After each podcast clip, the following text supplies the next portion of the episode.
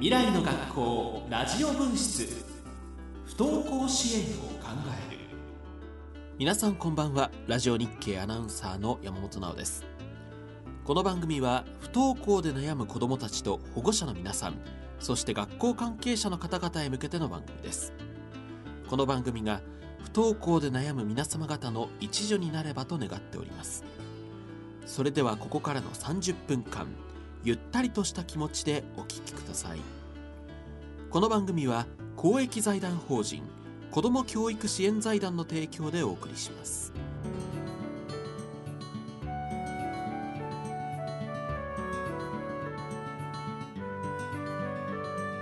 未来の学校ラジオ分室不登校支援を考える。改めましてラジオ日経アナウンサー山本直です。未来の学校ラジオ分室不登校支援を考える。この番組は不登校でお悩みの皆さんに少しでもお役に立てればというラジオ番組です。毎回専門家の講演や子どもたちの声などを紹介しています。今年度8回目となる今夜は学習に課題を抱えた子どもへの支援を考えると題しアプリを活用して発達支援療育を行う専門家長田優子さんのお話をご紹介します。今日はスタジオに長田さんにお越しいただいています。長田さんよろしくお願いいたします。よろしくお願いいたします。長田優子さんは NPO 法人チャイルドケアリングアソシエーションの代表理事であり調布発達支援教室の代表も務めています。長田さんは発達や知的な障害虐待を受けた子どもたちの療育を行いながら子どもにとって受け入れやすいメディアや音楽を使ったアプローチを研究してこられました2016年には独自に NPO で開発された楽しい療育アプリシリーズでキッズデザイン賞を受賞されています。そして2017年6月からは公益財団法人子ども教育支援財団の評議員も務めています。それでは発達支援の療育をアプリを活用して行うというのは具体的にどういうことなのでしょうか。まずは去る2017年12月にさいたま市で行われた教員教育関係者向けの講演研修会。先生の学校特別フォーラムで行われた長田さんの講演の一部を少しお聞きください。長田です。よろしくお願いいたします。え私はあの東京の調布の方であの4ヶ月の赤ちゃんから成人になるまでのお子さんのあの障害を持ったお子さんたちの療育をやっております。で療育課題に、えー、今日ご紹介するようなあのコンピューターで作ったアプリケーションとか iPad のアプリケーションなどをやっておりましてあの通級などでもあの使用していただいているあのこともありますのでご紹介させていただきたいと思います。でさまざまなあの学習困難あるいは障害を持っているお子さんの中には聴覚記憶が弱い、えー、人の話が聞けない何度も同じことをあの注意されても同じことをしてしまうなどのそういう問題があのある場合に、えー、聞く力を養うというためにあの1秒に1個数字を言って何桁覚えられるかっていうそういうあのあの IQ テストがあったりするんですけどもその聞く力を養うというのであのこういう、えーと、アプリケーションから、えー、プロジェクターに通せばあのいつでも黒板でも統計できますのでこういうあのアプリケーションがあります。ぐんぐん記憶というんですけども最初2秒の記憶ができないお子さんから始めていくんですけども例えば最初1秒に1個数字言います。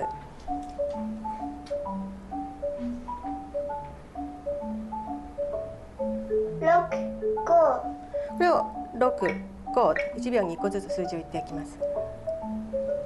だんだんこうあの覚える力が伸びていくわけですね。で8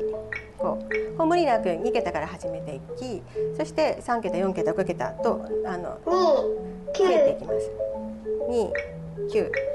1秒に1個数字を言うなで何桁まで記憶ができるかっていうふうに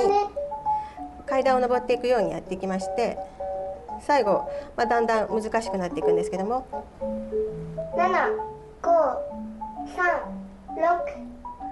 7 5 3 6 7 5 3 6ってこういうふうに答えていくわけですよね。そうすると7 5 3 6 4秒間の記憶ができるようになったんですね。8 7 6 1 8 7 6 1こんな感じですね。で就学前のあの小学校1年生上がる前でのお子さんたちはだいたい5桁できるのが普通なんですね。で大学生になりますと10桁ぐらいができるのが普通なんですけどもそうすると10秒間の聴覚記憶があの保持されているっていうこのあの IQ 検査のワーキングメモリーの検査になります。こんな風にして iPad を使ったあの課題をこう取り入れてます。例えばそのじゃあ友達との会話ができない時どうしたらいいかって。でやっぱり朝起きてから夜寝るまでそして反省するところまでの全部の言葉がこうあの復唱することができるようになっているアプリケーションがあります。朝起きた時おはようございます。朝ごはんを食べる時。いただきます。朝ご飯が終わったら？ごちそうさまでした。まあ、こんな風にして一日の流れを全部復唱して言葉を覚えていきます。そして例えばえーっと人と話をする時には大きな声で話さない。大きい声で言わない。そのあの言語的教示でこういうことをあの、まあ、SST で習うようなことをインプットしておいてあげると順番を待つかなり復唱してそれ自分が覚えていくようになります。勝ち負けにこだわらない。次頑張ろう。こんな風にして。あるいはその自分の内省の言葉もこの中に入っているのでうんと例えば。喜びは他の人にも話そう。こんなことがあったよ。でどんなことがあった？みたいな一人一人にこうあのスピーチさせて進んでいくとか自分のしたいことと相手のしたいことが違う時。譲り合おう。譲り合うって何？って聞かれたりしますけどもこういうことだよっていうふうにしてあのインプットされるべき SST の内容も全部こうやって復唱して入っているのであの通級でもすごく使いやすくなっているかと思います。ただいまお聞きいただきましたのは1時間の公演のほんの一部でした。あ長田さん当日の会場の様子いかがでしたか？現場の先生方がとても熱心に聞いてくださりたくさんのご質問をいただきました。では具体的なお話を伺っていくことにしましょう。長田さんが代表されている調布発達支援教室には、えー不登校のお子さんも通われているんでしょうか？はい、えー小学校1年生から不登校になっているお子さんや高校生まで成長していらっしゃるお子さんまでたくさん通っていらっしゃいますえーでは詳しく教えていただこうと思います、えー発達上の課題があるお子さんは、まあ、具体的に言いますと学校生活のどのような部分に難しさを抱えているんでしょうか？個人によってその問題はいろいろですけれども、はい。小さくはやっぱり苦手なことがあってその教科があると学校へ行きたくなくなったりあるいは成長過程になってだんだん思春期になってくると個人的な、え生活スタイルを維持したくなって学校へ行けなくなったり個人によって様々です。はいえーまあ、こういうお子さんは難しさの大小は問わずクラスにまあ何人かはいると思うんですけれども先生ですとか親御さんにまあ例えばあ「ダメじゃない」とかあ、まあ「どうしてそうなの?」と注意されることもあると思うんですが、まあ、一概に注意をされて治るものとも言えないんでしょうか？そうですねあの本人の苦手なものというのは無意識で出てくるものですからいくら注意されても本人の中では難しいことだと思います。えー先ほどあの長田さんのご紹介のところでも療育という言葉を使わせていただいたんですが改めてちょっと療育支援療育ということについてもお話を伺っていこうと思います。治療とはまたちょっと違うカテゴリーになるんですかね？そうですね。薬物やそういうものを使うのではなくて例えば書くことが苦手人の話を聞くのが苦手物事のルール性を理解するのが苦手言葉の理解がすることが苦手などのことの原因はどこにあるかということを追求してそこに対する課題を行っていくそしてその苦手なことをある一定の標準の力をつけていくようにしていくということです。まあ、分かりやすくこう我々は病気ですとか、えー何かの疾患症候群というふうにして、まあ、治る治らないの問題でちょっと考えがちなんですがそういったことではないんですよね。そうですね。発達障害という診断を受けているお子さんはやっぱり診断名がつきますので、はい。疾患の一種に考えられると思いますけれども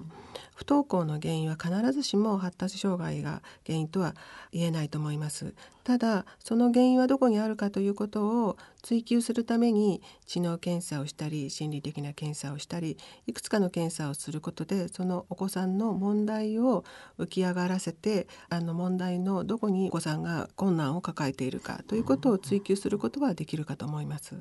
その追求したものに対してどういった形で改善をしていこう、まあ、得意不得意あると思うんですけれどもその差をなくしていこうということでしょうか？そうですね。IQ 検査などにはいくつかの項目がありますけれども、はいその感覚が非常に大きかったりしますと、その本人の中ではイライラ感だったりどうしてこういうことになるんだろうかというあの本人の中で納得しえない問題になっていったりしますので、はい。なるべくそのギャップを埋めていくようにしていくと、本人の中でもだんだん生きやすくなっていきますというか物事の捉え方が分かりやすくなっていったり人の話がよく聞こえるようになっていったりあるいは言葉で表現することがすごく難しく困難だったのが、あの表現しやすくなっていったり、はい。そういうことはあるとも思います。療育をすることにより学校に行けるようになったお子さんの事例、えーあればご紹介いただけますでしょうか？はい、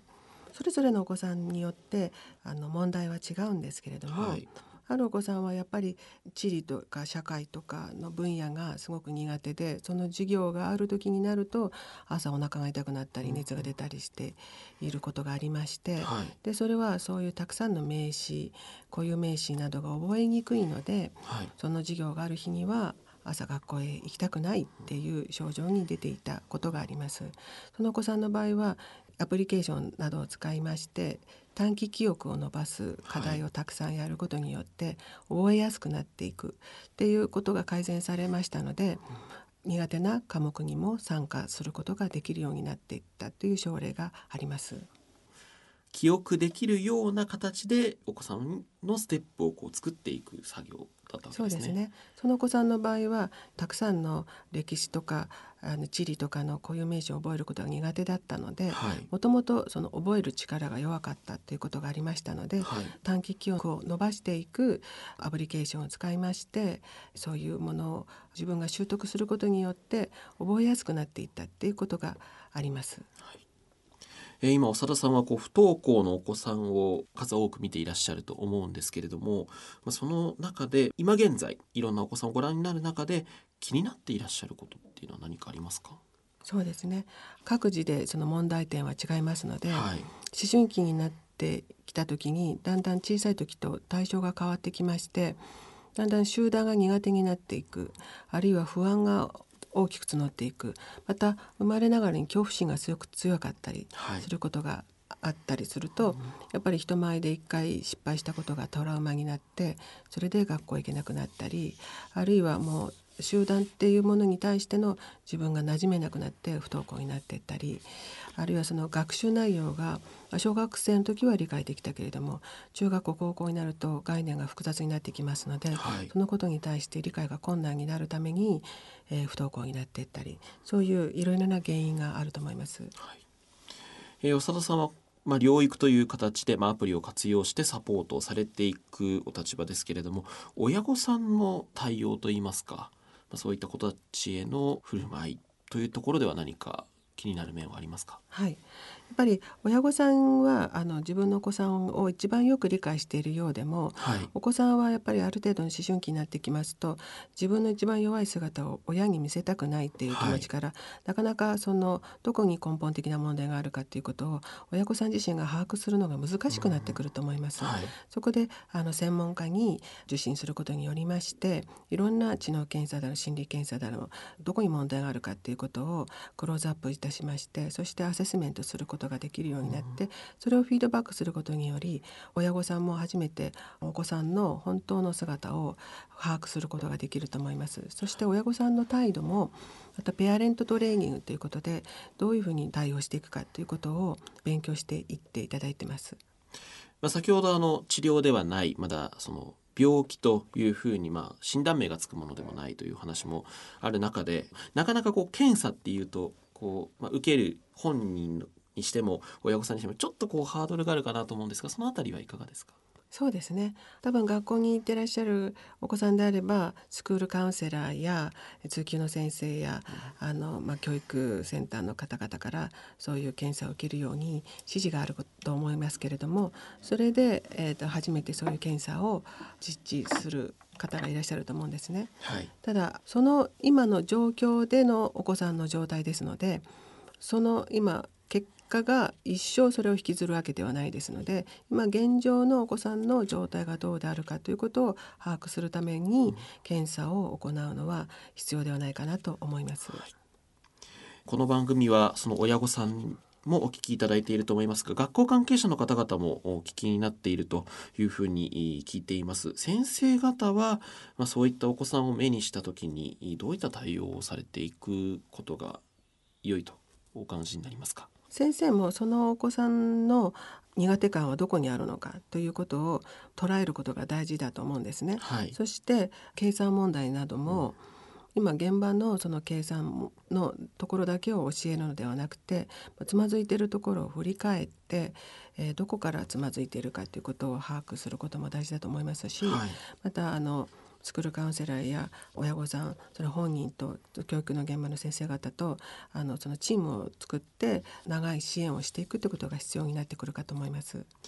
えー続いてお話をアプリの方に向けていこうと思います、長田さんが開発されたアプリ先ほどもご紹介しましたがキッズデザイン賞を受賞されました、えーそもそもこうアプリを開発しようと思ったきっかけについてお話しいただけますか？はいかなりその教育センターなどでの療育をする場面が地方によっては難しいはい。環境があったりします。はい。ただその2歳全然言葉が出てきません。3歳全然言葉が出てきません。っていうお子さんをそのままにしておくよりも積極的に言葉を引き出すという療育がありますのでそれを最初アプリケーションにしました。はいそうしましたらあの海外の日本人学校の先生方なども使っていただきましたし各地方などでその療育する専門家がいない場合に隣にお母さんが座ってそのアプリを使って言葉の療育をしていくことによってもうたちまち喋れるようになったっていうようなことがありまして、はい。そこからだんだんあの二語文を話すアプリそれから反対言葉三語文を話すアプリそれから日常生活の会話復唱していくアプリ、そしてあの短期記憶をあの強化するアプリなどをあのシリーズとして作っていきました。えー今日は実際にタブレットをご用意いただきました、えー今タブレットを開いていただきまして、えー楽しい療育アプリシリーズのおアプリの一部をお見せていただくことにします。えーこのアプリの一部はインターネット上で公開もされておりますのでぜひ検索をしてみてください、えーまた番組サイトにも放送終了後に、えーアップさせていただきます、はい、今あの音が聞こえてきたと思いますがはい。ぐんぐん記憶とい。う、はい。えーアプリケーションこれはどういったアプリケーションなんでしょうか、はい、これは1秒に1個数字を覚えて、そしてそれを復唱して、えーその数字をこうボタンで押していくというものなんですけれども、はい。では実際にやってみていただきましょはい、う。えーっと順唱と言いまして頭から聞いて頭から覚えて、えー答えていくものです。はい、それでは、えーっと5桁ぐらいからやってみ5ましょうか。桁ぐらい、はい、えっ、と5桁の数字を聞いてはい、覚えてそれをボタンを押す。はい。はい。九、六、八、四、はいどうぞ。九六八四。はい今4桁でき四ました。桁ですね。はい、はい、一、七、三、九、はい。えー、一七三九はい4桁。はいできました四桁ですね。だんだんこれが5桁6桁7桁って増えていきます。あ桁が増えま三、す八、六、五、四、はい。三八六五四。はい。はい。あと1個でゴールです。あはい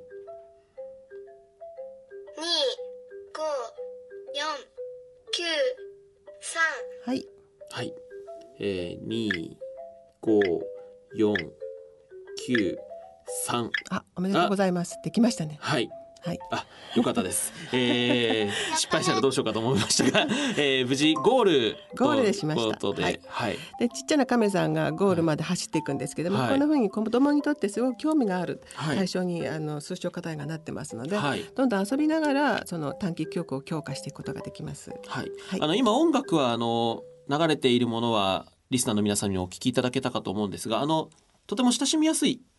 絵のタッチで、ですね。えーまたあの数字もあのはっきり出ますし、目と耳で覚えて反復するという、また桁数も5桁今はい、テストさせていただきましたが、もうちょっと大きい桁をそうですね。10はい。桁ぐらいまでできるようになってます。はい。10桁だと電話番号と同じぐらいの桁数になるので なかなか難しいかなと思いますが。そしてあの逆はい称っていうのがありまして、逆称ははい。聞いたものを反対から思い出して言うんですね。例えば5、3の逆称は3、5はあ。と言っていくんですね。ははい。4、7、9だったら9、7、4と言っていくんですね。はい。で今日学校で何があった？ってうん別に何もって答えるお子さんは、は体験したものを記憶して言葉で表現する力が弱いので、はい。この逆称をたくさんやっていくと 言葉で表現できるようになってきます。はい。えその逆称も今この中ではできますか？はいできます。はい一回やってみましょうか。はい。でえーは頑張ってみてくださ。はい。いちょっと順番に出していくのもちょっと今ドキドキしながらやっていたので、えーこれが逆からこん自分の数字が出てくるのかどうかっていうのはちょっと。一五八九はい反対から。はい。えー、っと逆からですね、はい。9ああ遅かったですね。八五一ごめんなさい、今数字が押せなかったんですね。はい、もう一度。はい。まあ何回でもトライできます。一五八九。はい反対から。はい、反対から。九八五一はいね。4桁できまはいした。これ小学校1年生も4桁できますよ。あ、そうなんですね。二五三。えー、逆からですか。ら三二五九あごめんなさい。違いましたね。あれ？もう一度です。頑張ってください。九二二五三はい。はい。二九はい。はい。3529でした。三五二九でした。二と五が逆になりました。はい。はい。5桁です。九五三八一三五九四はい、はい。できました。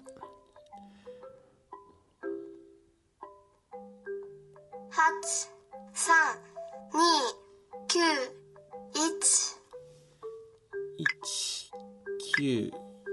二三八？あ、できました。ああよかったあ やったねやったんですね。はいはい。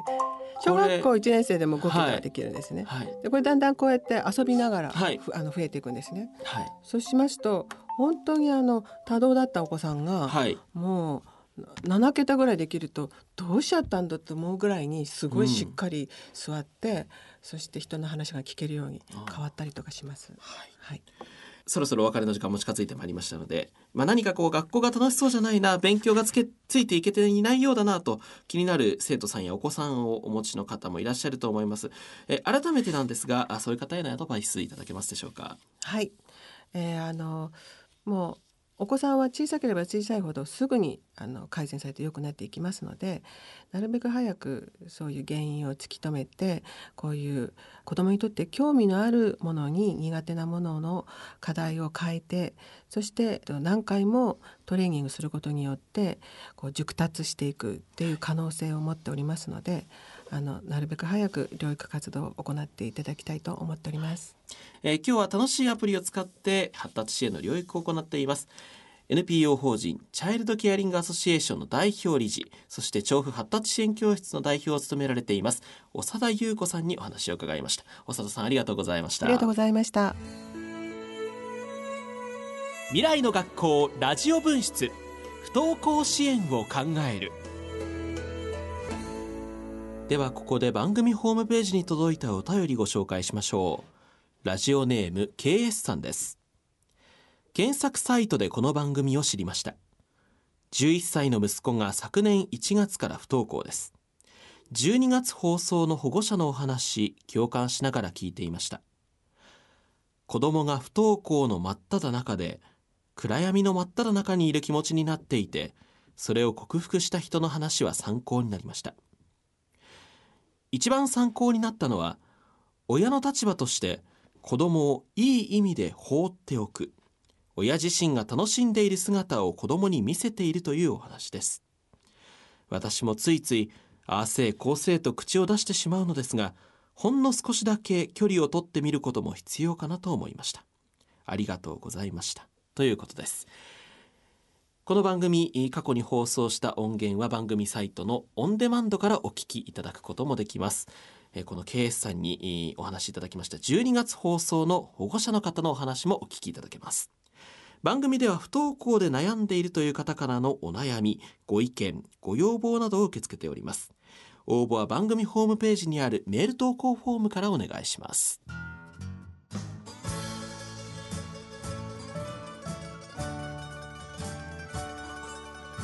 ここで公益財団法人子ども教育支援財団からのお知らせです。2月に東京大使学園で開催される不登校に関する教育シンポジウムのお知らせです。お申し込みくださればどなたでも参加いただけます。北から順に札幌校2月10日埼玉校2月17日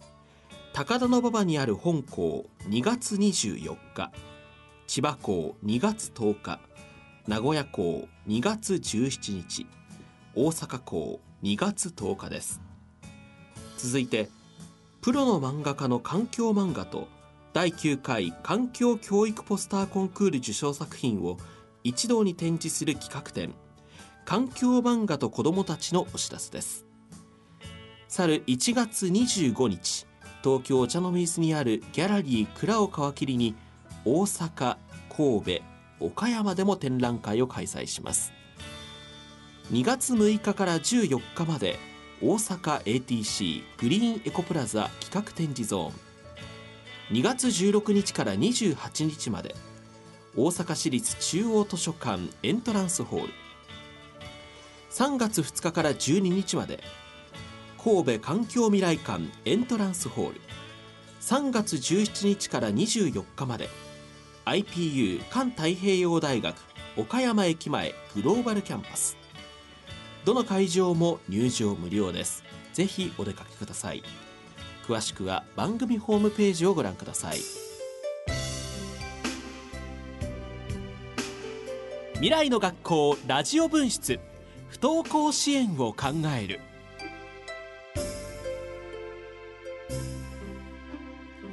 今回の番組はいかがでしたでしょうか？アプリを活用して発達支援療育を行う専門家の長田優子さんをお招きしてお送りしました、えー、長田さんが作られた地域療育につなげているアプリご紹介しました。楽しい療育アプリシリーズというアプリ番組のサイトでもご紹介しています、えー、私もえー、この番組の収録の合間にもちょっと熱中して、えー、ちょっと多い桁数で挑戦もしてみました。ぜひ大人の皆さんも挑戦してみてはいかがでしょうか。次回の未来の学校ラジオ分室は2018年3月6日来月6日火曜日のこの時間にお送りします。ここまでの番組進行はラジオ日記アナウンサー山本直でした。この番組は公益財団法人子ども教育支援財団の提供でお送りしました。